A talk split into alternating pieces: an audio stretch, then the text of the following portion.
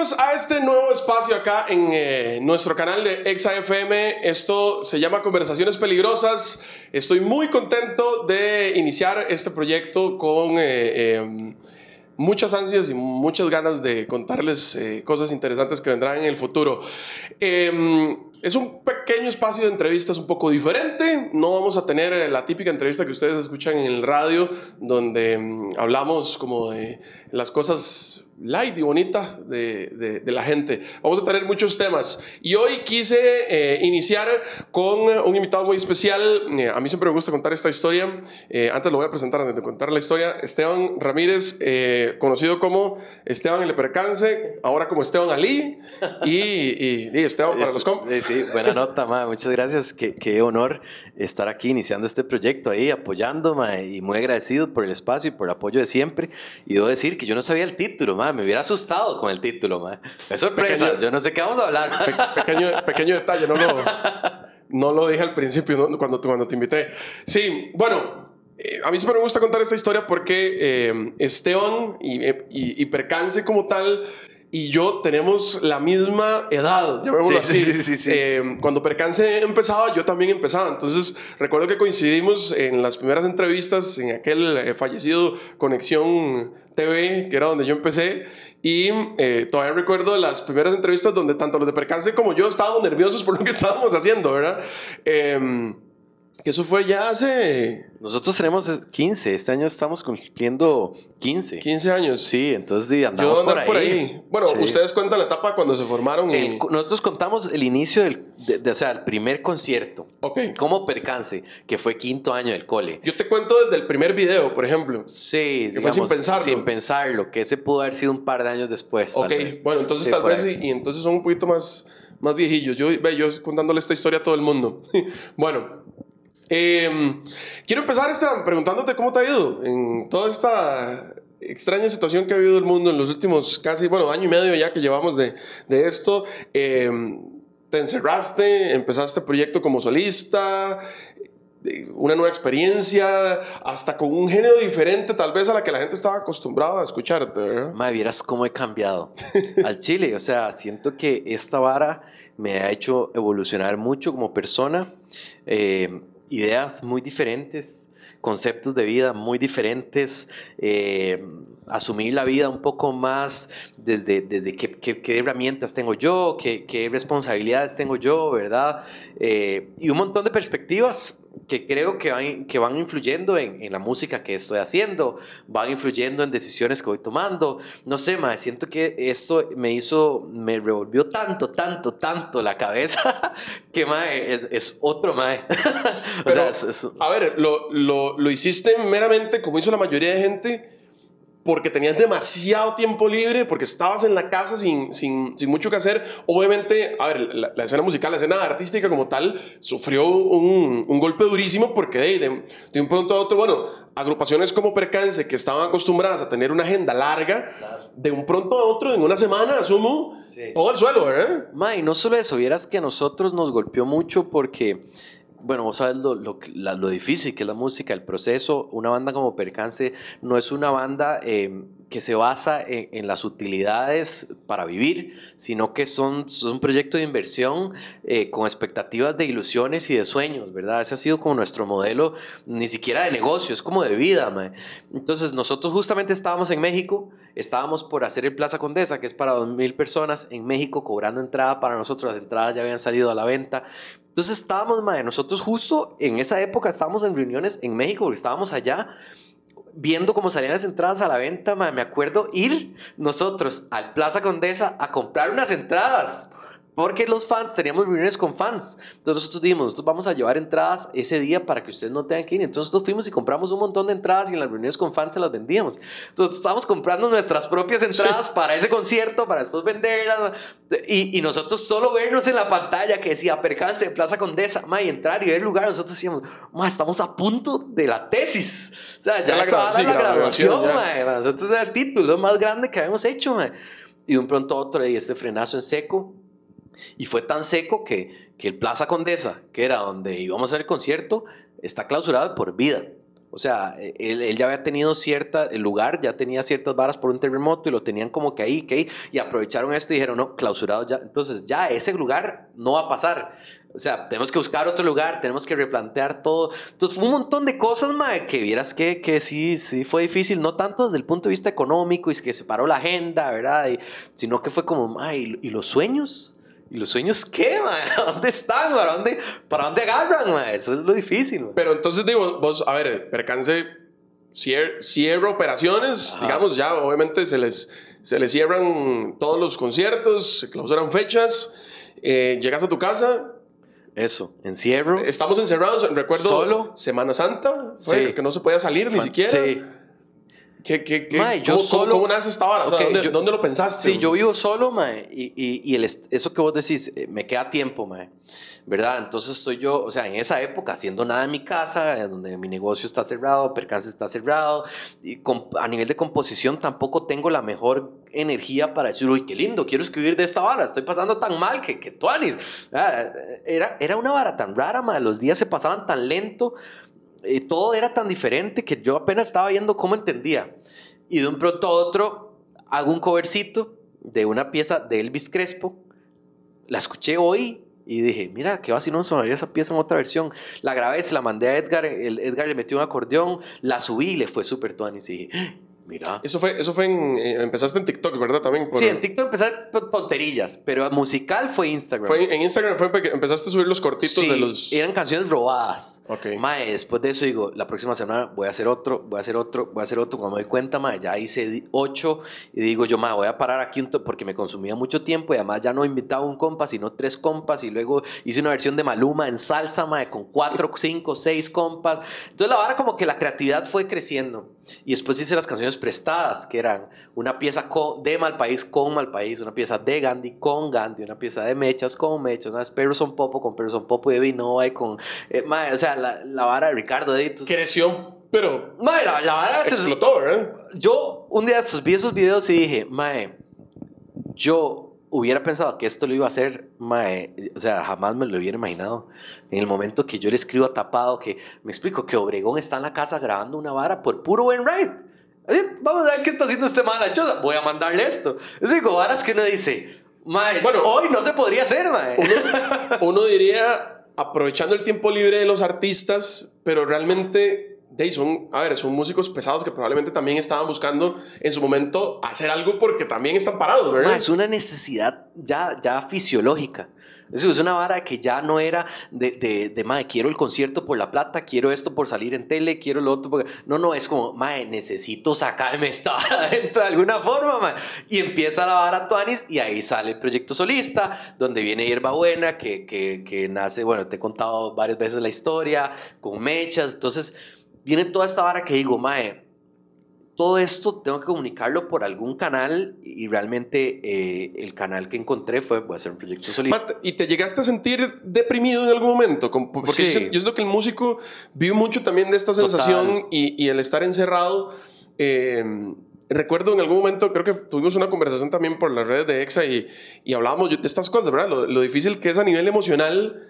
Eh, quedarse guardado y, y, y, no llegar como a, poder sacar, que eso es algo que tienen los músicos, sacarlo en una canción o sacarlo en una presentación, si te llegas a sentir como... Total, total, como lágrimas, todo, mae. O sea, yo, yo pasé momentos gachos, pasa que yo soy un mae muy optimista en la vida, mae. A mí me cuadra como ir para adelante y, y, y si me agüevo, mañana trato de levantarme como con otra energía, ¿verdad? Y no soy como que me quedo ahí estancado dándole y dándole y dándole, sino que es como, mae, salgamos de acá, salgamos de acá, salgamos de acá y encuentro la forma de salir, mae. Entonces sí, sí, agüevado, deprimido, triste y más que todo era un tema, como te decía, como, como de sueños, como frustrado. Yo creo que esa es la palabra, más que deprimido era frustrado de saber de que todo el esfuerzo que venía haciendo por años, y digamos el mercadito, que es mi negocio, yo todo el 2019 lo estructuré, o sea, mi plan era el 2019 hago este negocio, meto todos mis ahorros de toda la vida, porque el 2020, mae, nos vamos a México a vivir el tiempo que se hace necesario y yo ya tengo algo que me permite a mí estar dedicado a México sin preocuparme cómo voy a hacer para vivir, sino que voy a tener un, un ingreso ahí. Estuviste como un mes, ¿verdad? Con ah, estuvimos un, dos meses. Dos meses. Entonces eran demasiadas varas que yo dije, madre, ¿cómo todo me salió tan mal, madre? Sí, bueno, y, y, y, es que también, también yo creo que, a ver, a todos nos pasó, nos pasó eso, llegar a pensar en el momento, qué, qué pésimo momento escogí para Oh, hacer todo, mae. ¿verdad? Lo que pasa es que también... Yo vos- digo, ma, la pandemia me hubiera dado un añito, un añito y ya yo estaba más acomodado, pero... Pero le diste vuelta, eso es a lo que iba. eso es lo que importa. Yo creo que esa es la vara, mae. Estaba estancado ahí, enredado, enredado. Y encontré un proyecto que me dio muchas alegrías, que me dio muchas ilusiones, que me dio otro camino de vida que jamás había pensado. La cabeza me cambió un montón, mae. Eh, Las ideas que tengo son diferentes, la forma en que veo la vida es diferente. Mae, muchas cosas que tal vez yo ya daba por sentadas y tal vez no agradecía, mae, ahora las agradezco. Me acerqué un montón a la gente de vuelta que tal vez eso lo habíamos perdido. O sea, un montón de varas, mae, que yo te digo, soy otro mae y, y yo lo agradezco. Yo creo que encontraste una, una estrategia y una herramienta muy, muy importante que fueron las redes, ¿verdad? Bueno, primero lo empezaste por Instagram. Normalmente me topo, scrolleando TikToks, me topo un, TikTok de Esteban contándonos algo o, o haciéndonos una pregunta o diciéndonos lo que va a hacer o nos encontramos la, la pieza como tal o un extracto.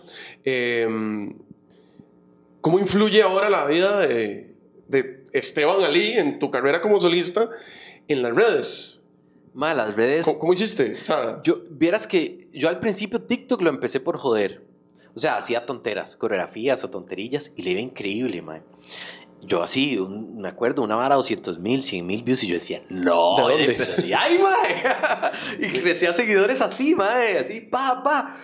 Y después un día dije, son toque, mae, yo realmente lo que estoy dando en contenido eh, no es lo que yo soy, mae. O sea, yo soy mae vacilón, que me cuadra joder de vez en cuando, pero yo prefiero eh, aportar cosas constructivas aunque las vean 10. Y eso he hecho con la música, me explico. Con la música yo nunca he dicho, ah, voy a hacer esta vara para pegarla. No, no, hemos hecho la música que nos gusta, a la gente le gusta. o sea, ¿cómo pasamos de ver un TikTok de Esteban cortando una enredadera en el Ah, patio de la casa a la parte más emocional? Las entendí. Como, como, como la- cuando nos contaste, bueno, el, el ejemplo que pusiste y que subiste de, de las reacciones que estaba teniendo la gente, por ejemplo, con la canción de Mi Viejo. Claro. ¿Cómo, cómo pasas? Mae, entendí que las redes son una herramienta creativa y, y están para lo que vos quieras usarlas. Si vos las quieres usar para perder el tiempo, tenés todo para perder el tiempo.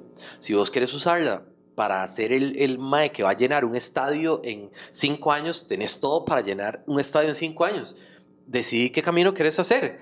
Y ahí es donde te digo que mucho yo lo cambié porque yo venía con el, con el chip de que, y que yo sé que muchos músicos lo tienen, ma, porque hemos vivido con esa vara, nos merecemos todo.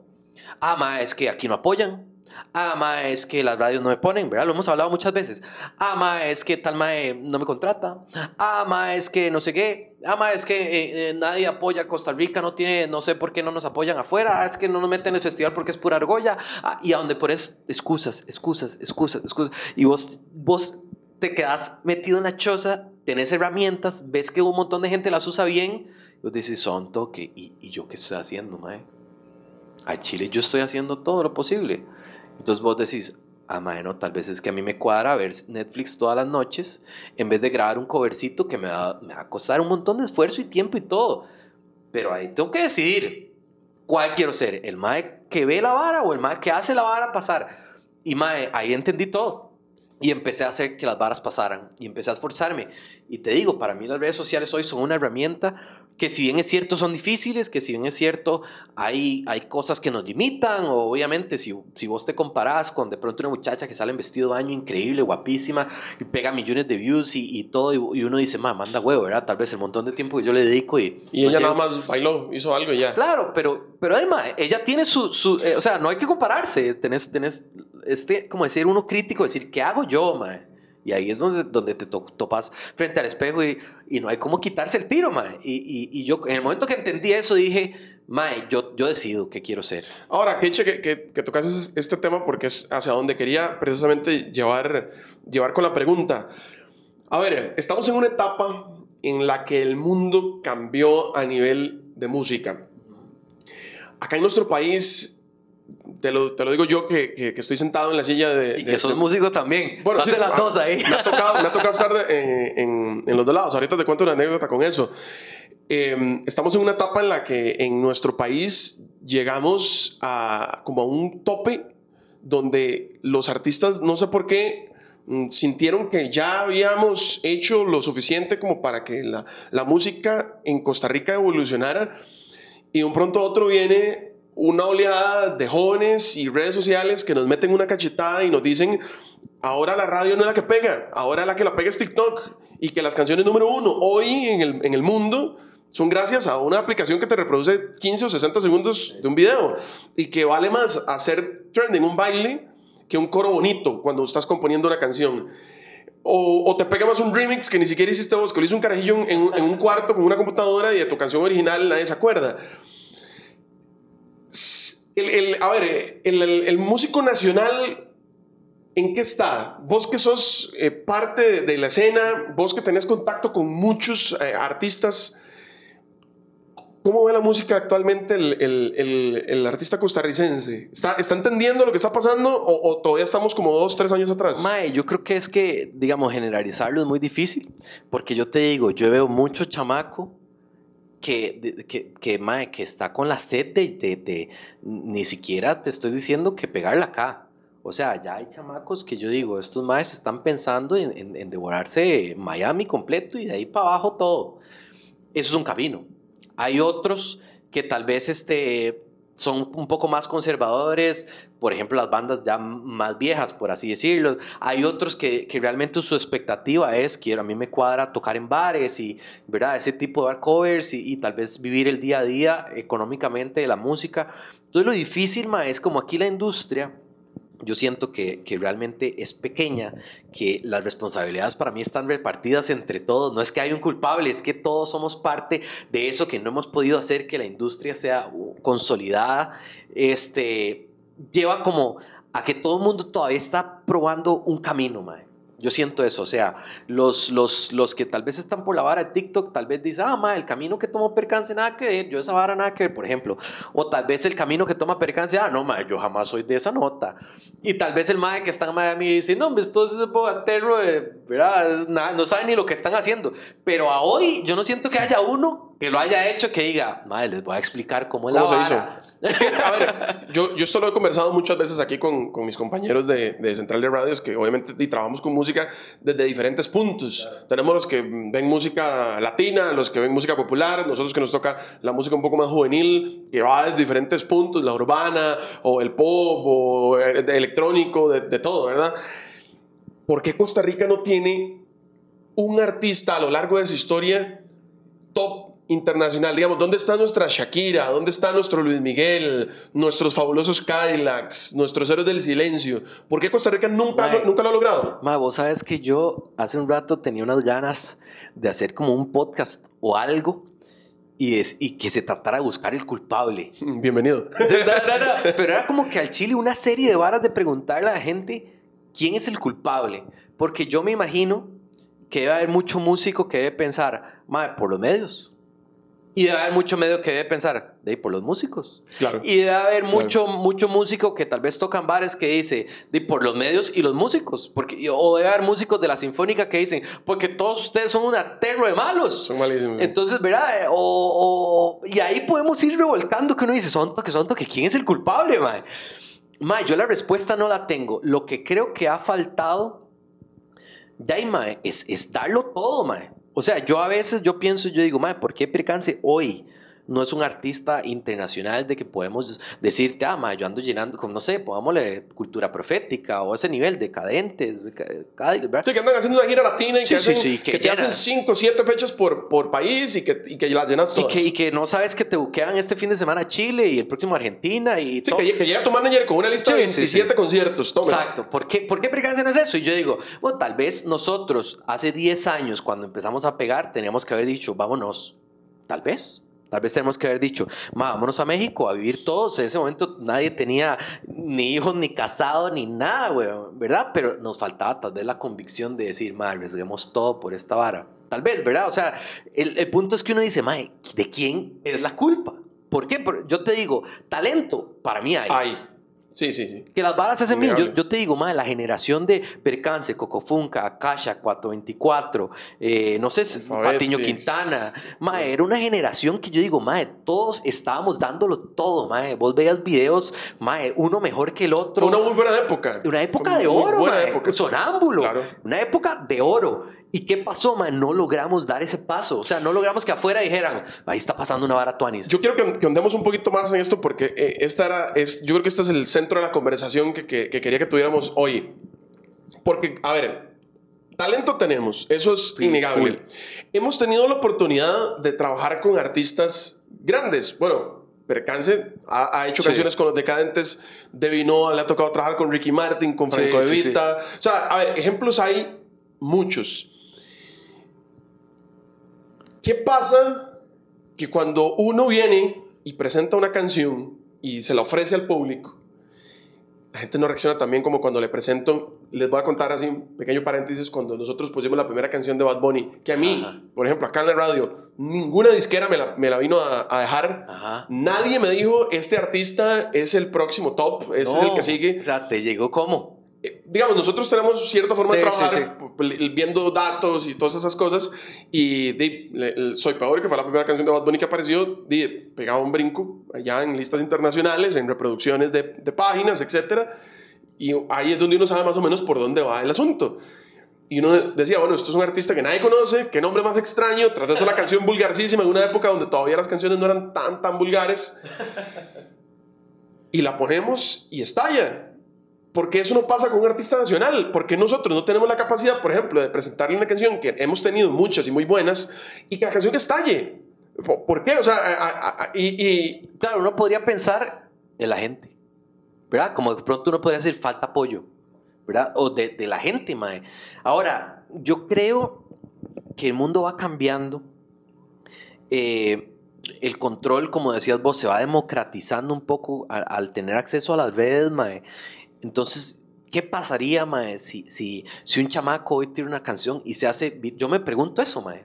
¿Qué pasa un chamaquito tico lanza una canción, se hace viral aquí por, por, por varas que le tocaba, mae? Yo no te puedo decir... Además, yo te puedo decir, cuando pegó Gira al Mundo, nosotros no entendíamos ¿Por qué? ¿Por qué? O sea, nosotros a Gira al Mundo le invertimos cero colones en marketing, no hicimos ni un solo posteo con pauta digital, mae, no hicimos gira de medios, no teníamos ni press kit, no teníamos EP, Fue mae, totalmente orgánico. pasó, pasó. Y yo digo, si un chamaco hoy tiene una canción, se hace viral en TikTok, supongamos, mae, hoy hace que de Costa Rica pase a Nicaragua y a Guatemala y cuando te das cuenta ya es viral en México y cuando te das cuenta es- ese mae es, es famoso en, en España.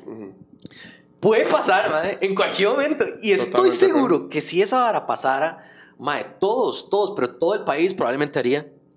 Lo hizo, lo logró. Llegó. Llegó Pero- el pero Mesías. Mira qué vacilón. A ver, ¿qué tan difícil es, por ejemplo, hacer dos millones de reproducciones en YouTube de una Ah, canción? no, de durísimo. Es durísimo, ¿verdad? Durísimo, pero te voy a decir una vara. Eh, hay un mae que se llama Rodecel, que yo lo sigo en Germán redes. es uno de Es- los, de, los, de los youtubers más importantes. Mae, ese mae saca piezas y tiene 100 mil plays o no sé cuántos ya. y él no es bueno, no es músico, digamos, eh, titular, llama, no, es, no es su carrera como tal, digamos, lo hace porque le gusta. Mae, pero, pero tener Mm. esas audiencias. O sea, yo digo, mae, eh, eso, es- eso es ser Bueno, grande, mae. Es una estrategia, Rodesel lo que hace es construye YouTube. su, construye su fanbase a, a- a- a través de YouTube, se vuelve, digamos, al- alcanza el millón y medio, creo, de, de- de- de suscripción, tiene una gran cantidad de reproducciones por, la- por las cuestiones creativas que él hace, de pronto lo saca y pega. Pero te, te le voy a poner el, el ejemplo. Aquí se criticó muchísimo, pero muchísimo, el tema de Brian Ganosa. Ajá. El primer, la primera canción, Sí, sí, El más, Triángulo. más- más- más exitoso últimamente. Tiene más de 2 millones de reproducciones en YouTube. sí, sí, sí. Dígame que lo hizo por chiste, dígame que la gente lo hizo por morbo. Supongo que habrá mucha gente que le gusta también. Eh, yo incluso tuve, tuve algunas discusiones un poco caloradas con algunos miembros de algunas bandas, que no voy a decir el nombre, en redes sociales, porque me decían, ustedes van a terminar poniendo eso. Y yo, tal vez. Y, y sí, tal vez la gente lo- eso es lo que quiere escuchar y vos todavía estás produciendo música de hace 10 años porque es lo que te gusta. A eso, a eso es lo que voy. Ya yo creo que la estrategia, como antes, que te decían, tenés que tener un manager, No. tenés que hacer un press kit, tenés que sacar video, canción al mismo tiempo, tenés que esperarte tres meses para sacar el próximo. Toda esa estrategia que antes, que es súper añeja, yo creo que ya eso no vale de nada. Ma, y además de que la vara va evolucionando tanto que de pronto, por ejemplo, te lo digo, hace un par de días tuvimos reunión con Percance y estábamos hablando ciertas varas y decíamos, ma, ¿qué será bueno tirar un disco? Porque Bad Bunny el año pasado tiró dos discos y Morat acaba de tirar un disco, pero ya había tirado cinco sencillos. Y entonces, donde vos analizas la vara, vos decís, ma, es que la verdad, tal vez ninguna de esas estrategias de ninguno de esos es la mía. Yo tengo que tal vez otro camino y tal vez yo todavía tengo que ir por sencillos. Sencillo, ¿por qué? Porque tal vez mi capital me da apenas para ir uno por uno, para meterle fuerza a cada uno y no puedo tirar un disco y todo el mundo me va a poner atención. Entonces, mae, todo va cambiando tanto y tan rápido que yo creo que el peor pecado es no, aunque sea hacer el esfuerzo de entenderlo. O sea, si vos ni siquiera te esforzas en entender qué está pasando en TikTok y decís, ah, no, TikTok es para gente estúpida. De hecho, ayer escuchaba un podcast de eso, decía un mae, y era hacia los músicos. Si vos sos un músico y crees que TikTok es para gente estúpida porque solo hace coreografías y estupideces y está enseñando la No estás en nada. Mae, el, el estúpido sos vos. ¿Por qué? Porque ahí te da la oportunidad de crecer haciendo tu contenido, tus varas, mae. Hacelas. No, no, a ver, en TikTok ha pasado de todo. Ha pasado canciones viejas que han resucitado. ¿Verdad, mae? Eh, han, han, salido artistas que nadie conocía. Eh, Esos remix que vos decís, mae. Remix, y, y, que pasa algo muy vacilón, porque también ya lo he visto con, con un par de artistas nacionales que sacaron su canción y que como a la fuerza le intentaron decir a la sí, gente, sí, sí. Hagan challenge, este es mi challenge. Entonces, y no resultó al final, porque ya, bueno, ya pasó como ocho meses desde que, desde que lo vi, o sea, como que ya no pasó. No sabemos si en un año de pronto se resucita. Es que esa la vara, yo creo que hoy en día es hacer. O sea, hacer sin miedo a equivocarse, man. Hacer. Y si es un challenge y todo el mundo voy a hacer el challenge, tal vez el mío sí pega. Y si de pronto yo digo, no, es que no me cuadra el challenge, mejor voy a hacer una vara de que la gente cante conmigo y tal vez pega. Y tampoco pego, bueno, y man, de un pronto dice, voy a hacer la metal, a ver cómo queda, ¡pum! La retalle. Y ahora sos artista metal, y, sí, uno no sabe, man. Entonces yo creo que lo importante es hacer. Y, y, y da, en el camino te das cuenta, pero no guardarte nada más. Si la hora está gratis, está ahí, ma, lo único que hay que dedicar es tiempo. Yo creo que pa, ya pasó justo hoy, ma, estaba pensando, porque escuché la canción de Metallica con, J, con J Balvin, J Balvin. y pensé, ma, ¿qué pasaba de moda? Está satanizar alguna vara. Así como decía, ah, madre, qué basura metálica, yo siempre los, los amé tanto, madre, y ahora se unen a esta perra, ¿verdad? O, o el otro, madre, madre, qué malo, J Balvin era arrimar el mueble y ahora está jugando de metalero. Eso siento que está más pasado de moda que cualquier vara, madre. O sea, el mundo va tan, tan en otra vara, madre, que yo creo que uno satanizar ideas, madre, ser un dinosaurio ya de, de la vida, madre. Pasado los 30, bueno, yo creo que eso era muy... Recuerdo incluso, anécdota, anécdota de percance, cuando decían, percance, ska, ah, no, esos son los pipis. vendidos. Son los pipis, ¿se acuerdan? Ah, se ¿Te acuerdas? vendieron, Se sí, vendieron. claro. Que, que era esa, esa nota, ¿verdad? Que si, que si pertenecieras al ska tenías que ser de barrio, banda garaje, Todo. contra el sistema, ¿verdad? Todo. Y, y ahora más bien, yo creo que toda esta nota de, es que el, el reggaetón es solo para gente eh, tonta, que, el- que, no tiene que no es inteligente, yo creo que ya esa parte a ver, nuevas generaciones. Yo siento que en nuestra generación todavía, pasados los 30, So- somos, sucede. Somos, sucede. somos, somos, somos de esos. Un día escuché un comentario que, que, que me encantó, que es de Sebastián Chris, que fue productor de nosotros, y ese mae siempre dice varas que yo digo, cuánta verdad, mae. Y me dijo, mae, el momento que vos escuchás una canción y te causa como rechazo, repudio, mae, estás viejo. Porque no estás, no estás entendiendo y probablemente nuestros papás escuchaban, te escuchaban escuchando Metallica y decían, ¿qué es esto, mijito? ¿Qué le pasó, mae? Pero es porque sus, sus papás tenían otro chip. Entonces, en el momento que uno escucha J Balvin y le choca o, o Bad Bunny, uno dice, quite eso, mae, qué vulgaridad. Mae, ya uno dice, ah, estoy viejo, Sí, sí. mae. Hagan esfuerzo, hagan esfuerzo de entender, mae. Ahora, yo creo que el público en este aspecto ya es más open mind, ya trata como de conectar con lo que le gusta y no con algo en específico, porque antes era, soy rockero, soy chata, soy, me gusta el dancehall, soy escato y ya.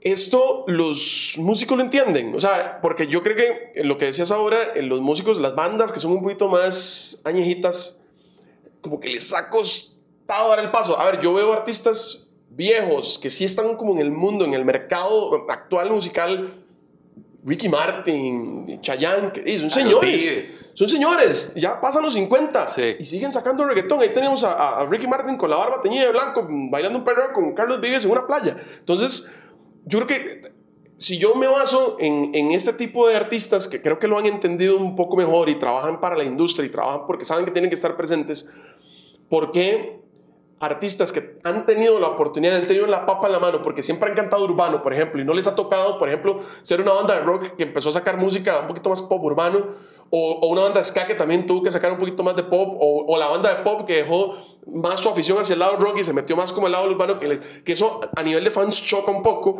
Los artistas urbanos que tenían la papa en la mano y que en Costa Rica han, han habido muy buenos, ¿por qué no los han sabido aprovechar? ¿Por qué se han ido? ¿Por qué se han como desaparecido. Eh, vos, a vos no te pasa, digamos, por ejemplo, mi banda no tiene mucho, o sea, ahorita te respondo, pero es para poner en perspectiva. Blink 182, a mí me encanta. Cuando esos maes se separaron por primera vez, yo no entendía. Y yo, yo decía, ¿pero por qué? y cuando los Cadillacs se separaron, yo decía, mae, ¿cómo se? ¿Por qué? Si les va bien, llenan todos lados, son famosísimos. Entonces a veces uno, uno, se pregunta por qué, pero mae, es que nadie está ahí. Uno no entiende, digamos, tal vez este mae que dejó eh, pasar la oportunidad, digamos, yo hace poquito tenía una conversación con un compa músico y le decía, mae, yo creo que somos capaces de lograr lo que queramos. O sea, se los juro que si yo digo, mae, yo voy a llenar el Madison Square Garden, mae, aunque tenga 80 años, pero lo lleno. Ahora, el camino no va a ser fácil y yo tengo que decidir en el camino si llegar ahí para mí es lo más importante. Y ahí es donde yo siento que la, vida, la vida te, te pone varas, mae. Y de un pronto a otro vos decís, para llenar esa vara tengo que irme a vivir a Estados. Y yo tengo aquí a mi hijo y mi hija y mi esposa.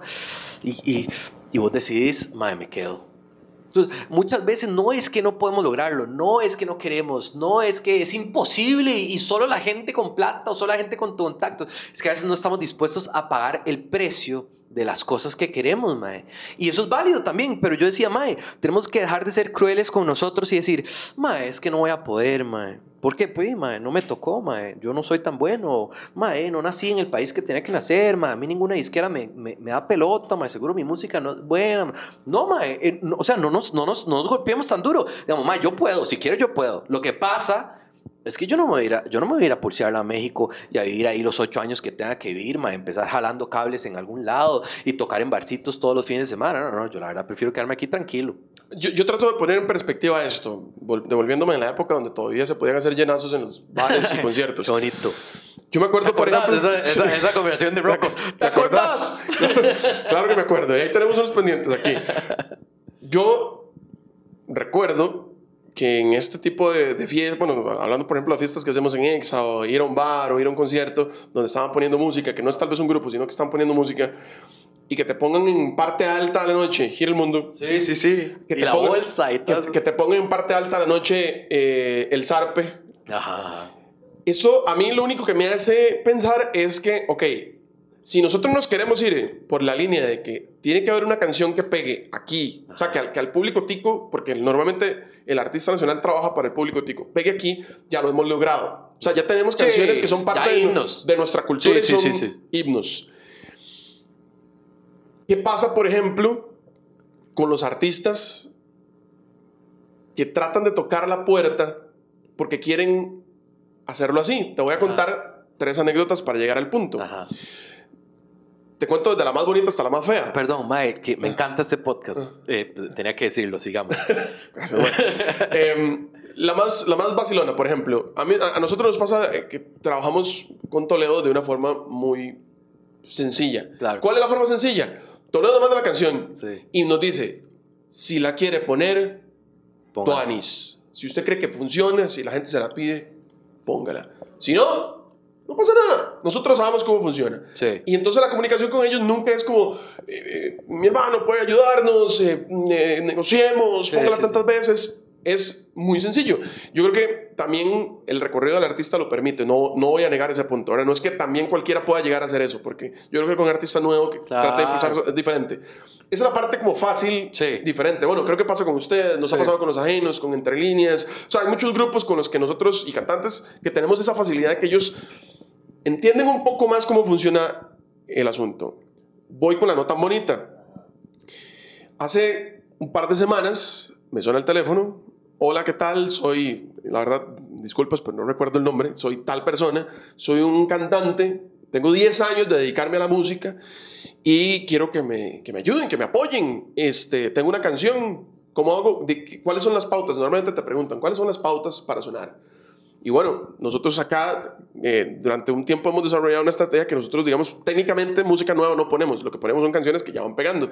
Hay sus excepciones con artistas que ya han pegado, que sabemos de que la gente los conoce y le damos la oportunidad, creo que a todos los artistas, pero con un artista nuevo es un poco diferente. Y entonces, donde yo le explico esto, él me dice, bueno, pero es que si me pusiera a mí, ustedes tendrían más rating y se lo están perdiendo. O sea, de una vez te entra con los tacos de frente. Yo trato de pensar en, este, en la cabeza este, de este artista y decir cómo esto va a mejorar, digamos, la relación o la oportunidad. objetivo? entonces ya trato de explicarle, el, el chaval obviamente no entendió y pues decidió colgar el teléfono y ni siquiera nos mandó la canción, que bueno, se le respeta. Deberían mandarla porque uno nunca sabe en qué momento las cosas eh, pasan. Em, te cuento la más fea, que es con un artista nacional muy conocido. Yo creo que sé quién es. Que ha, pegado muchas canciones y que no entendía, por ejemplo. Yo creo que sé quién es porque he visto un par de discusiones bueno. Sí, vos, que, es que vos sí me tenés en Facebook, entonces creo que sí. Em, que se ha molestado y que no ha entendido cómo es que funciona hoy el negocio, si lo quieres ver como un negocio. Él no entendía por qué ahora es más importante tener una canción en Spotify. Él no entendía por qué ahora, digamos, ser, estar presente en Shazam no, no es importante, él no entendía por qué subir videos a YouTube, él creía que todavía es venir, dejar el sencillo y que la canción suene. Y me, decía públicamente, es que usted no nos apoya, es que usted es el que está haciendo que la música nacional no pegue, es su culpa, me decía. Y yo, ¿por qué? Si yo tengo como 12 años de apoyar esta vara y, dar oportunidades, y hasta programa de televisión tenía esta, de esta cuestión. A lo que voy con todo esto es que yo creo que una parte muy importante de toda esta situación de por qué el artista nacional no logra dar ese gol internacional tiene que ver mucho con la actitud, ¿no? Mae, yo creo que lo que te decía, como he cambiado yo, Mae, es, es hacernos responsables. Y eso, Mae, yo lo he aprendido eh, reciente. Y te digo que no solo en la música, en la vida. O sea, yo siento que en el momento que yo sé que soy responsable de, de, mis próximos pasos y asumo esa vara, dejo de pensar de que si no me programas es porque te caigo mal, o es porque no, no, no quieres apoyar, o es porque no, sino que digo, hay algo en mí que no me abre esa puerta. ¿Qué será? Y ahí de pronto me doy cuenta que la música que hago no va en tu línea. O de pronto me doy cuenta que la música que estoy haciendo no está tan bien hecha. O me doy cuenta que, mae, no sé, que el video que hice eh, de, tal vez fue muy, muy, muy paqueteadillo y lo hice con el teléfono y, y que ustedes tienen otra expectativa. ¿verdad? Entonces empiezo yo a asumir responsabilidades de la vara y eso creo que es, es sano, mae. Porque te hace como entender la vida un toque más ordenada sin, sin, sin sentirte que te van empujando y que te van haciendo daño y que te van poniendo zancadillas. Entonces uno vive con un dolor y un resentimiento, ¿verdad? Y, y una frustración de, mae, es que pucha, mae, ¿por qué esto? Sino que vos decís, ok, esta canción no me la sonaron, todo bien, voy con la próxima. Y, y vengo con la próxima y te llego y vos me decís, mae, esta tampoco, todo bien, voy con la próxima. Ahora, llega el punto en que tal vez llevo 10 y ninguna suena. Daima, tal vez es que no, no, no, mi música no funciona. Es cuando yo te he mandado, ¿verdad? El otro día que te mandé mi viejo, yo te dije, Mae, yo sé que tal vez no funciona para ustedes, pero te la comparto. Si funciona, si tiene un espacio, buena nota. Si no, también. Mae, ¿por qué? Porque uno tiene que entender de que, de que no me merezco nada, mae. ¿Me explico? No? Ah, porque tengo 15 años, porque te percance ha porque hecho ya una. porque percance ha hecho esto, porque percance lo otro. Mae, no me merezco nada. Yo estoy igual. Es más, si no me pellizco, el maecito que acaba de empezar me saca ventaja. Mae, el artista costarricense es Rocha Pisos. Sí, sí, pero yo creo que, mae, vos sabes que es una vara muy, como nadie lo ha logrado de verdad, mae. Yo creo, eh, todos estamos como, como, como ansiosos diciendo, mae, es que yo quiero ser yo, mae, ¿verdad? Quiero ser yo, huevón. Es que te- trato de pensarlo, digamos, por, por el, el señor dueño de esa camiseta que está detrás tuya, por, Ah, qué por, el- grande, por. Keylor Navas. A mí me llama mucho la atención, ahora que a mí me ha tocado trabajar con todo esto de deportes, cómo hay mucho costarricense que no quiere a Keylor Navas. Y entiendo la- las razones, digamos, ahorita que han dicho de que el chaval se ha seleccionado, de que no quiere venir a la selección y todo eso. Pero, si- digamos, si, si la gente pudiera ver o entender o leer todo lo que nosotros leemos hacia Keylor Navas, que es un chaval, digamos, eh, eh, que es el que la pegó, digamos, es nuestro mejor futbolista. No, no, no la pegó, la reventó. Sí, sí, es el mejor futbolista que probablemente tendremos en los próximos 100 años. Y la pegó y hay gente que no soporta de que el chaval tenga éxito, no soporta de que el mae de verdad la esté reventando en, en Europa todavía. Mae, no, y se- estoy seguro que se lo topan de frente y se orinan. Probablemente, probablemente. Se orina. Pero entonces eso me lleva a pensar a qué pasará, por ejemplo, cuando un artista empieza a subir. Bueno, Ajá. yo estoy seguro que a ustedes les tuvo que haber pasado. Sí, sí, y eso pasa. Y vieras que nos pasa que con el tiempo la gente se te, te acerca y dice, mae, sorry, me equivoqué. Pero te lo juro que probablemente, no sé, mae, de, la música nacional, todos los que nos tiraron duro, mae, mínimo el 70% han llegado a decir, mae, me equivoqué. ¿Por qué? Porque se dieron cuenta que nuestra ambición nunca fue, ah, mae, quiero ser esto, quiero ser lo otro. da, da, da". Nosotros éramos chamacos con ilusiones y sueños y que las varas a punta de brete nos iban pasando. Punto.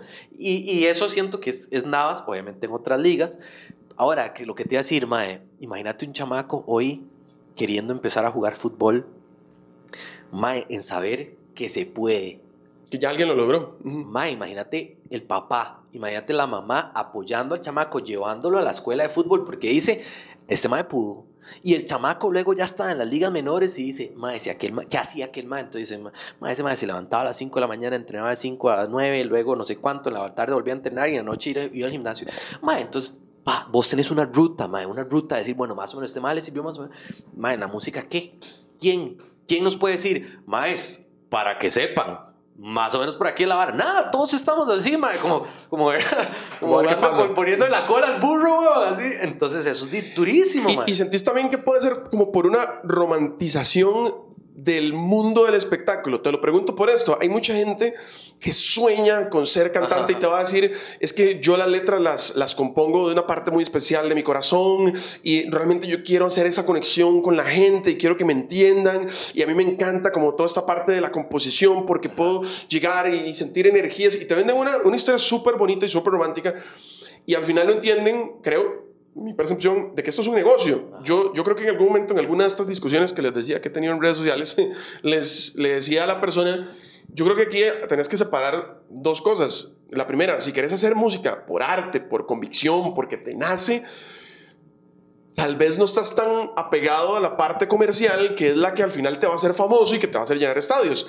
Y si querés trabajar como se debe en, en una industria y viéndolo como un trabajo como tal, eh, donde tenés que dejar tus gustos personales para centrarte en, en las tendencias y trabajar con las métricas actuales de, de- de medición, y tenés que dejar un poquito toda esta parte de lado. Y yo creo que mucha gente no lo entiende. Hay mucho artista que viene aquí, es que esta canción, este, yo la compuse en la playa y, y yo siento que la conexión, y, y, te tratan de vender ahí una, una idea. Y al final no es una canción que nosotros vacilamos y, y- y con todo el respeto del mundo lo digo, es una canción que tal vez en 1998 la hubieras puesto y hubiera sido un hit, pero tal vez ya no, o sea, ya la- las cosas han evolucionado un poquito y tal vez, no sé si al artista le cuesta un toque nacional entender estas cosas. Yo, es que lo que volvemos al tema, hay probablemente chamacos que están empezando hoy que dicen, mae, mi sueño es este de mae, ser cualquiera de estos maes, J Balvin y Bad Bunny y todas esas varas y, y toda la, parafernalia que venden, ¿verdad? Are- eh, tatuajes en las caras y la- eh, toda esa vara. Y eso está bien. Eh, O sea, es un camino y está súper respetable. Eh, a como hay otra generación u otro de esa misma generación de artistas que tal vez dicen, mano, yo lo que quiero es expresarme. Y, y de pronto ese que quiere expresarse puede también llegar a llenar estadios. Lo que pasa es que no, probablemente no, no va a llegar con toda la parafernalia que está llegando el otro, pero de ahí tal vez el otro nunca llegó. Entonces es como que tan relativo, man. Si vos me preguntas a mí, ¿qué consejo o, qué opino yo? Porque tal vez no soy quien para dar consejos. ¿Qué opino yo para, para de cómo, cómo ser un artista feliz? Porque al fin y al cabo, eso para mí es más importante. Mae, te diría ser sincero. O sea, si, si yo hoy, que te digo, el momento que digo voy a hacer un proyecto solista, pero mae, con percance ha sido difícil ser tantos, evidentemente no hacemos música urbana y es más complicadillo. Yo lo que quiero es, es pegarla, mae. Voy a hacer reggaetón. Mae, probablemente me estaría mintiendo a mí, te estaría mintiendo a vos, te estaría mintiendo al que nos está viendo, te estaría mintiendo al que escucha mi canción y probablemente me quedo en el arranque, mae. Pero yo digo, ¿qué música estoy haciendo? No sé ni qué música voy a hacer. Yo a mí lo que me importa es lo que estoy comunicando. Pero es porque te digo, ya pasé por, por la, ay, quiero hacer esto, quiero hacer lo otro. Y ahora qué creo yo, quiero hacer música real, quiero hacer música sincera. ¿Por qué? Porque eso me da mi felicidad. Te puedo contar una historia, te puedo hablar aquí con, con, con toda tranquilidad. Vengo aquí relajado. Si no, probablemente tendría que venir jugando de una vara que no soy. Si fuiste al salón de belleza antes de claro, venir. Pero, pero, pero, te digo, yo no tampoco eh, soy el mae que ha andado en jets privados para decirte, ese es el camino. Tal vez si en este momento yo estuviera llenando estadios y, y, fuera así, pellizco con nalga y estuviera con Maluma en un yate en este momento, con un poco de viejas, tal vez mi opinión sería, no papi, tú tienes que andar bling bling y andar tatuado y cantarle a la nena y al San ese tema que, que tocas, eh, igual, no, no, no, voy a decir el nombre para, para, para no quemar al artista.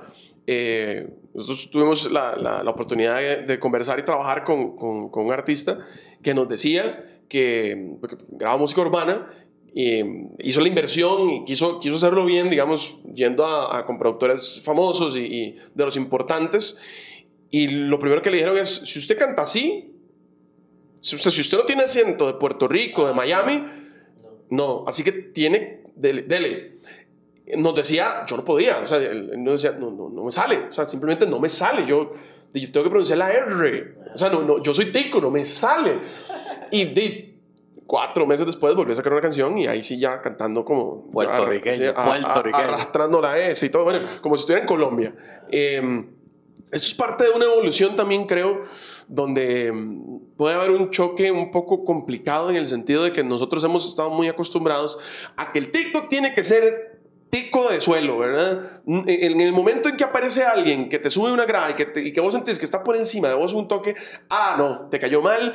Y creo que eso va mucho por el lado de la idiosincrasia. Entonces, qué difícil ser un artista que está tratando de dar ese brinco, pero al saber de que arrastra un montón de cosas y un montón de gente que te va a tirar solo porque estás tratando de dar ese, ese paso, yo creo que es también un, choque un poco difícil lo importante, de, de, lo importante es, ser sincero.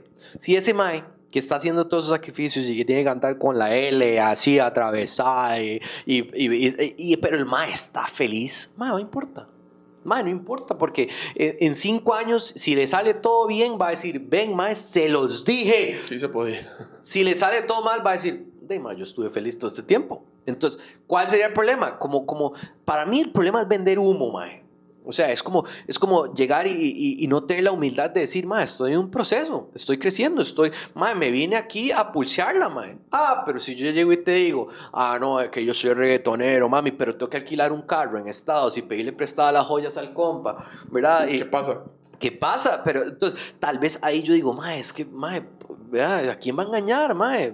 Vea, ejemplos, porque también quiero llevar esto hacia, hacia un pasito más allá. Hay ejemplos de, de artistas que ahorita la están pegando afuera, que no, hay, no han ni siquiera pasado por las radios y simplemente dieron el, el, brinco. Te voy a poner el ejemplo de SNK, que es este, ah, es este chavalo que se dedica a hacer las batallas de, de, rap, que la pegó en esto de, de las batallas de, de, Red Bull, de los Perdón, gallos. Para mí, estos más los freestylers, y yo se los he dicho porque con varios hablo, son unos genios. Son, son la nueva generación del rock nacional. Y, y, lo que pasa es que no ha estallado suficiente. Y hay pero en cualquier momento la revientan ya, sí, mae, porque al Chile tienen todo, pero bueno. SNK cuenta que él vive de esto ya. O sea, él vive de sus batallas, hace, bueno, está haciendo anuncios de tele y todo, y, y le va bien. Y ya ha ido a España, quedó en las semifinales de una competencia internacional con mercados que nos llevan años luz en, en, en temas de, de, de freestyle, como México, como Argentina, como España. Eh, estuvo el, la versión eh, virtual que, que, que, hicieron el año pasado, porque obviamente eh, sin pública y todo. Y el chaval ya la pegó. Y digamos, yo a él personalmente no lo conozco. Él, nunca, él, él es artista, tiene sus canciones, le está yendo súper bien en, en, en, plataformas porque y el, el chaval ya pegó. Eh, o la gente lo conoce, lo referencia por estas cosas, y él no ha pasado por aquí. O sea, yo no lo conozco, él nunca ha venido a dejarme una canción, nunca ha venido a decirme, mira, me ayuda, me apoyas. Mae, venga. Venga, mae, aquí tiene el programador esperándolo, weón. Y a lo que voy es eso, ¿verdad? Todavía, digamos, eh, eh, ahora lo que, lo que vos tocabas el tema de que nos echamos la culpa a todo, ¿verdad? A veces nosotros como los medios decimos, es que mucho artista no se profesionaliza. Viene y, bueno, ya no pasa porque ya no es así, pero venían y te dejaban una canción en un CD quemado, este, a veces te mandan un correo como, hey, esta es mi canción, nada, ni siquiera vienen, no se presentan, no te cuentan a ver qué es lo que está pasando alrededor de tu proyecto. Bueno, yo creo que también nosotros como medios también podemos hacer el, el mea culpa. Y, y vea que, que, Eso, difícil. perdón, mae, a mí me encantaría, y yo sueño, y lo hemos hablado, ¿verdad? Yo sueño con la vara de lograr todos ceder un poquito. Exacto. O sea, que, que, que, que los músicos digamos, ok, mae, nos falta, ¿cómo nos organizamos? Y que los medios digan, ok, si se organizan, yo cedo en esta parte. Y que el público diga, vea, nosotros, nosotros estamos haciendo esta vara. Si usted, entonces cuando damos cuenta, mae, despega una vara rajada. Pero eso, eso es difícil. Es muy complicado. Y vea que vacilón, eh, lo, que, lo que te digo es esto, un artista que no necesitó del medio de comunicación, que es lo que se supone es el que te hace grande y el que te hace importante. El chaval lo logró pegarla. Y a nosotros pasó recto aquí en la pista, o sea, ni, ni nos volvió a ver. Entonces, sí se puede. No, total. Las, las herramientas digitales. Ahora, evidentemente el freestyle tiene una plataforma como las batallas de Red Bull, que es como decirte el Mundial de Fútbol, ¿verdad? Es como Keylor Navas, si no hubiera existido el Mundial de Fútbol, tal vez no, estaría, no hubiera estado en Real Madrid y ta, ta, ta, ta, ta. Digamos, Percance nunca tuvo como decirte una batalla de vamos a representar, a sacar un representante de Costa Rica que vaya a competir contra los decadentes y contra, eh, ¿verdad? La banda de España. Entonces, cuando te das cuenta, estás en las otras ligas, ¿verdad? Entonces, la plataforma es diferente. Sin embargo, es, estamos hablando de, la nueva era. Así como está eso, es lo que yo te digo, Mae. Ahorita, algún tico, yo siento que el próximo tico que la pegue al nivel de Gira al Mundo, a nivel del Zarpe, a nivel de Sola de Cadejo, a nivel del Invisible, a nivel de Ya no te lloro más, y a ese nivel, el próximo tico que la pegue ahí, puede que esa canción sea internacional. No como, como de aquí para atrás, que era la pegas aquí, porque ahora las barreras son invisibles, mae. Entonces, el momento que nosotros pegamos Gira al Mundo, era una bomba aquí, pero aquí no encerrada, salía. Estaba encerrada. ¿Cómo ¿no? hacíamos para que esa bomba le llegara al mexicano y le llegara al de Guatemala y le llegara al europeo y le llegara al de Estados Unidos? No, ma, estaba aquí. Ahora, imagínate que hoy pasara eso y que el tico la comparta en redes. Entonces, todos los amigos de los amigos lo empiezan a ver y, y entonces ahí, cuando te das cuenta hay un challenge, pero entonces Karina Ramos hace el, el baile y resulta que las amigas de Karina dicen, uy, ¿qué va a hacer esa canción? Y hacen el baile también y cuando te das cuenta, mae, ¡pum! ¿Verdad? O sea, pasa otra vara. Entonces yo siento que, que, que la vara está, mae, las plataformas están. De mae, Es lo- saber meter el gol. es insistir, insistir y tirar, tirar información, mae, tirar información. Una que va, una que viene, pegue. Y si no pega, pasar a Tuanis. Es interesante, yo igual eh, creo que sí se puede, es una cuestión de que se den las condiciones adecuadas. Tener la convicción, mae, también, perdón, perdón que te interrumpa, porque eh, lo que te decía antes, mae, a veces queremos el sueño, queremos la ilusión, ¿verdad? Todos queremos ser Keylor Navas, todos queremos pasar del Real Madrid al PSG y ser compa de, Cristiano y hablar con Messi por WhatsApp, pero estamos dispuestos a, dejarlo todo, a madrugar, a trasnochar, a no salir, a no ver a los compas, a no ver a la familia, no, estamos dispuestos a todas horas. Es que también yo creo que, que mucho artista o mucho joven que quiere ser artista, porque me pasó, no, no a mí personalmente, pero sí con la gente que me relacionaba, de que tenían esta idea loca de ser el rockstar. Eso no existe, no existe. El, el que, que todas las huilas están enamoradas de Sí, mí, de que me voy a ir de viaje, este, de que todo me sale gratis, de que me voy a ir de gira y... Ahora, ahora los nuevos rockstars son los influencers, mae. Bueno, sí. Uno- Si lo uno- vemos por ese lado, uno- sí. Yo me acuerdo, porque cuando nosotros empezamos era, mae, que tuanis, que nuestra vida no sea un brete. Que nos paguen por viajar, que lleguemos un chante a un hotel, que nos dan todo, que además toquemos, que la gente esté esperando para vernos, para aplaudir.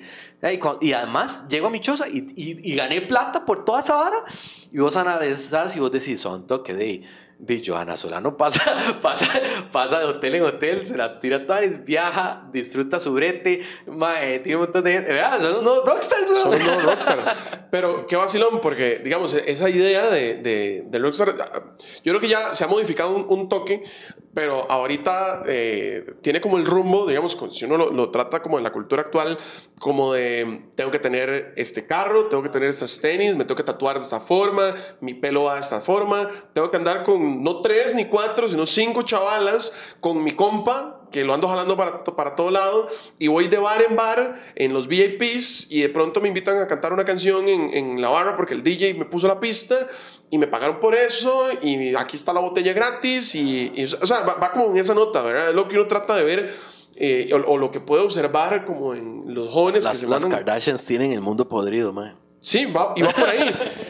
Pero eso no, es, digamos, eso no es una realidad que se escape de la música, ¿verdad? O sea, ¿a ustedes les tocó en algún momento vivir una etapa rockstar? Ma, así vi, como... Vivimos ciertas varas, mae. La verdad es que nosotros, o sea, obviamente no, est no est estamos hablando de niveles, ¿verdad? Sí, no era Monte Crew, no era Guns Claro, Roses. pero me acuerdo, mae, al Chile, una vez que nosotros llegamos a Cartago, que a mí nunca se me va a olvidar, que nos bajamos del bus y al Chile había una línea, o sea, como una fila de policías así haciendo como, como, como vara y que la gente pasábamos, nos querían arrancar la ropa y, una, y nos daban muy chamacos, 21, 22 años, mae. Eh, y era una vara que nosotros nos sentíamos estrellas, mae, chique, uno decía, ya. Mae, y uno salía así. Eh, toda esta gente está aquí por nosotros, ¿verdad? Pero, pero tal vez no a ese nivel de rockstar de, de, de drogas y el desmadre y a todo, ver, eh, Esos, esos es- Son niveles, ¿verdad? Lo- a lo que me refiero es, es que esa, eh, eh, no sé, esa sensación, ese tipo de, ese estilo de vida, creo que te puede joder un toque, ¿verdad? Te puedes Sí. ubicar, no, y no solo en el plano de, de ya creérsela, porque también pasa, sino también en, en creer que ese es el objetivo. Es que ese, es- ese es el problema. Yo, y, y tal vez a veces hay genera, digamos, yo siempre vacilo con esto, ya casi no hay bandas en los coles. Ahora todos son DJs.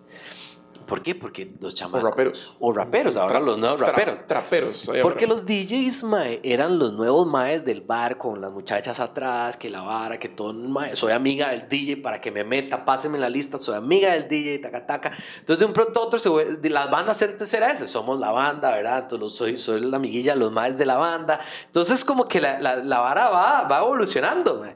Y es súper normal, porque los chamacos evidentemente tienen otro, otro, otro norte de vida, mae, no entienden un montón de varas, a esa uno no las entendía. Entonces yo creo que es normal como tener esas aspiraciones, al menos esos impulsos iniciales de, mae, quiero esto porque quiero, verá, que tú ni figurar, que tú ni lo otro. Pero a donde te encontrás, maes como SNK o como Eros, que también es rapero, maecillos así, yo esa, esos maes de raperos los veo que entre ellos pasan, son compas, se llevan super tuanis, pasan jugando play, la vara, o tal vez veo otros reggaetoneros, digamos, yo soy compa de un mae llamado Dallas, que es productor, que lo veo rozándose con varios reggaetoneros, que uno los ve tan breteadores, mae, con, con- convencidos de que quieren la vara y, y- y que la hacen tan sincero que yo digo, mae, a estos mae les creo, porque siento que están haciéndolo por una razón real, no por, ah, ma, es que yo quiero ser DJ porque yo lo que quiero es hacer esto, yo quiero ser rapero porque lo que quiero es hacer eso, ¿verdad? Yo creo que eh, eh, ese es el error del camino artístico, si te metes en esto porque quieres una vara superficial, hey, no sé cómo te va a salir, ma. Si te metes en esto porque lo sentís, porque lo disfrutás, porque es tu pasión, porque son tus sueños, porque, ¿verdad? Y, y, y transmitir algo y, y sembrar algo, ma. Es un buen camino, es un camino bonito, ma. Yo creo que también hay, hay que eh, poner en perspectiva que hay gente que sí lo está intentando, porque, a ver, hemos hablado mucho como para abajo, pero también Claro. creo que hay, hay que hay que tocar los temas positivos también. Hace poquito nos dimos cuenta que eh, eh, un- una cantante costarricense que se llama, su nombre artístico es Mishka, que Ah, Sí, es claro, Michelle, la que era de Patterns. la cantante de Patterns, firmó un contrato con Universal Suecia y ella en este momento está produciendo en Suecia, en Europa, la música que se escucha propiamente en los festivales de Europa, que de hecho eh, nosotros tenemos la canción, obviamente a nivel de producción se siente que es, es otro nivel, Claro. ¿verdad? Es, es un paso más allá, eh, porque sí le está dando durísimo. Y es un artista que está, digamos, breteando en Europa. ¿no? Sí, Debbie, por ejemplo, Debbie siempre ha estado ahí. Sí, ¿verdad? bueno, de- debí estar en los Grammys, a ver, por Sí. favor. Eh, yo creo que a veces no valoramos esas cosas. Lo que pasa es que nos- eh, yo creo que lo que pasa es que nosotros queremos de que nos llegue la noticia de que tal cantante llenó el Estadio Azteca o tal cantante llenó la Plaza Toros de, de, Madrid. Pero, pero, ¿por, qué no, ¿por qué no podemos esperar esa noticia? O sea, lo podemos hacer. Lo que pasa es que a lo, a lo, eh, eh, es justamente lo que iba. Hay artistas que han hecho cosas tan importantes. Ustedes mismos, claro, los decadentes. Claro, Pero estamos, estamos esperando que nos digan, percance, 45 fechas, toda Latinoamérica, sold out. O sea, yo creo que no tenemos que llegar a eso para entender de que también hay artistas que lo están haciendo, que sí se puede. Que están esforzando. Y que lo están logrando. Sí, sí, sí. Yo creo, yo creo que, Mae, es, la música es un proceso. El hecho de que ningún artista tal vez haya tocado el cielo, por así decirlo, Mae, es, es cuestión de tiempo, es cuestión de dedicación, de convicción, pero yo no tengo la menor duda que el momento que uno, Mae, lo logre, o sea, que, que, que llene el Palacio de los Deportes en México, va a venir otro a decir, Mae intentemos lo que este mae hizo. Y cuando nos damos cuenta, mae, empieza tú, tú, tú, empieza a salir, empieza a salir, empieza a salir y, y ya todo cambia, mae. Pero por ahorita yo siento que todos de alguna forma estamos, ¿verdad? Como que intentando, intentando. Y, y es, un, es, una época bonita, mae. Es una época, siento que, que, el que quiere bretear tiene las herramientas, tiene, tiene todo, todo el, el, porque ni siquiera es Costa Rica, tiene ya el planeta en sus manos y uno decide si quiere o no. Eh, hacer historia. Qué lindo. Ah, qué Sonó muy bonito. Ahora, la pregunta del millón. Dólares, yenes, esterlinas, lo, que, lo que tengas, lo que, Bitcoin, lo que tengas en el banco. Esta situación en la que todavía estamos pasando, creo que ha cambiado el mundo de una forma un poco fuerte. ¿Tenés una idea o, o ahora que me dijiste que, que ya se reunieron a, a, a evaluar ¿Qué sigue? ¿Cómo, ¿O cómo manejar, cómo manejar esto? O sea, ¿hacia dónde vamos? Porque todavía no sabemos cuándo se acaba. Tenemos una expectativa que sí. no sabemos si se va a dar. Mae, vieras que yo creo en el trabajo sincero eh, más que nunca. O sea, yo creo que el que hoy por hoy pone, no sé, mae, cree que, que todo es plata o, ¿verdad? O algo así, de pronto, mae, no aprendió muchas varas. O sea, yo entiendo, está obviamente la necesidad económica, que de sin plata, mae, uno se muere de hambre. Pero, mae, hay que tener muy claros los sueños y las ilusiones más que nunca, porque ya nos dimos cuenta que, mae, la vida se pasa así, en cualquier momento pasa algo así, que ha huevado vivir no feliz, mae, ¿verdad? O sea, vivir uno flotando, vivir y decir, ah, mae, hoy me tengo que levantar para ir al brete porque es lo que me tocó pero si vos decís, debo ir al brete porque yo voy a ahorrar y, y, con esta plata voy a comprarme la casa de mis sueños, si ese era el sueño, o irme de, de a, un año a Europa porque ese es mi sueño, y verdad es como siento que es una época de cumplir sueños, madre, Chile, o sea, por más raro que parezca venir de todo esto que venimos sin la ilusión, uno salir de esto sin la ilusión de decir, mae, yo voy a darlo todo por el todo, por esta vara, mae. Eh, creo que eso es como no haber, no haber aprendido nada. Entonces, si vos me decís, ¿qué sigue? Es tan amplio, ¿verdad? Porque para unos, digamos, Coldplay va a seguir llenando estadios. eh, y, ¿verdad? Artistas como los Decadentes y los Cadillacs, ¿verdad? Probablemente. Ve, veía el otro día, por ejemplo, que Bad Bunny ya vendió toda su gira en Estados Unidos. Sí, sí. Camilo creció un montón en la pandemia y hay artistas que no existían y existieron. Bueno, qué buen punto ese. Hay artistas que antes de la pandemia no eran importantes. ¿No? Y ahora sí, son un leñazo, ¿verdad? Entonces, eh, di, Olivia Rodrigo, ¿verdad? O sea, Bad Bunny sacó dos discos épicos y todavía no los ha tocado en vivo. Entonces, ¿qué sigue? Hay artistas que quedaron eh, subidos en la ola, hay artistas que quedaron despedazados, hay artistas que quedaron en el medio, man, digamos. O unos que se estén esperando a que la cuestión ya para salir y con un Ahora, puñetazo reventar la puerta. Para mí, ¿qué sí debería ser el denominador común y no solo en la música? Es eso, man. Que lo que venga sea buscar la felicidad o sea, que digamos, si vos a mí me decís, ah, mae, entonces percance dónde, eh, ¿qué quiere? Y yo te, y, tal vez vos me decís, mae, pero entonces mañana tiene un chivo en tal lado.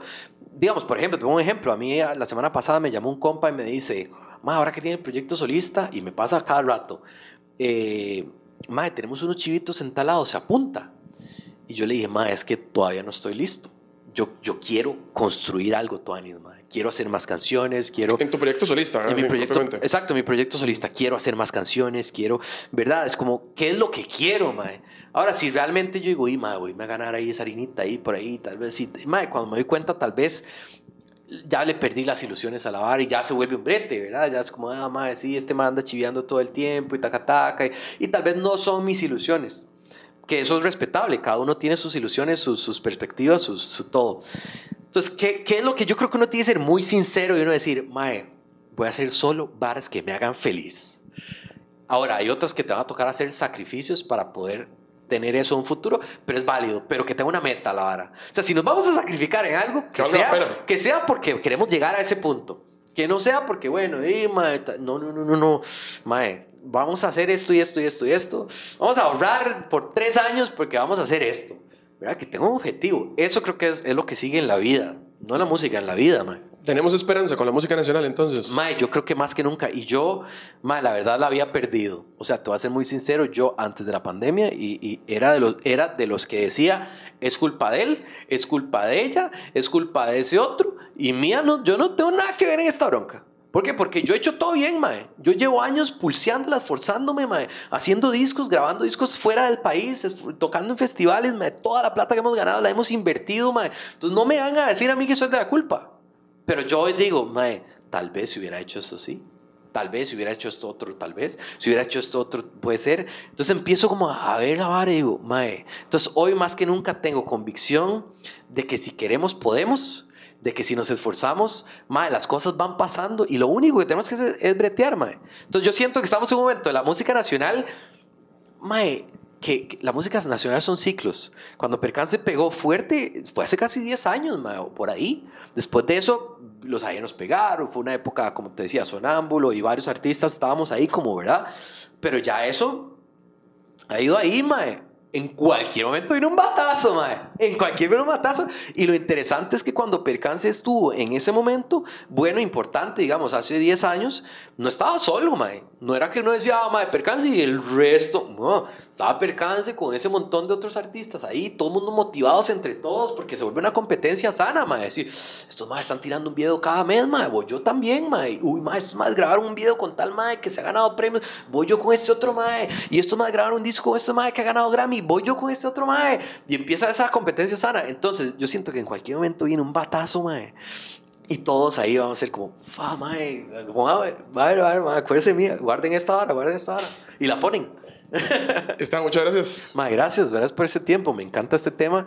Y mae, quiero decirte que Exa, yo sé que eh, la fuerza que tiene y el hecho que, que estemos teniendo esta conversación también es porque, porque, porque algo va a pasar, mae. Vas a ver, Es la fe, ojalá que sí. vas a ver, mae. Ojalá que sí. Gracias por acompañarnos.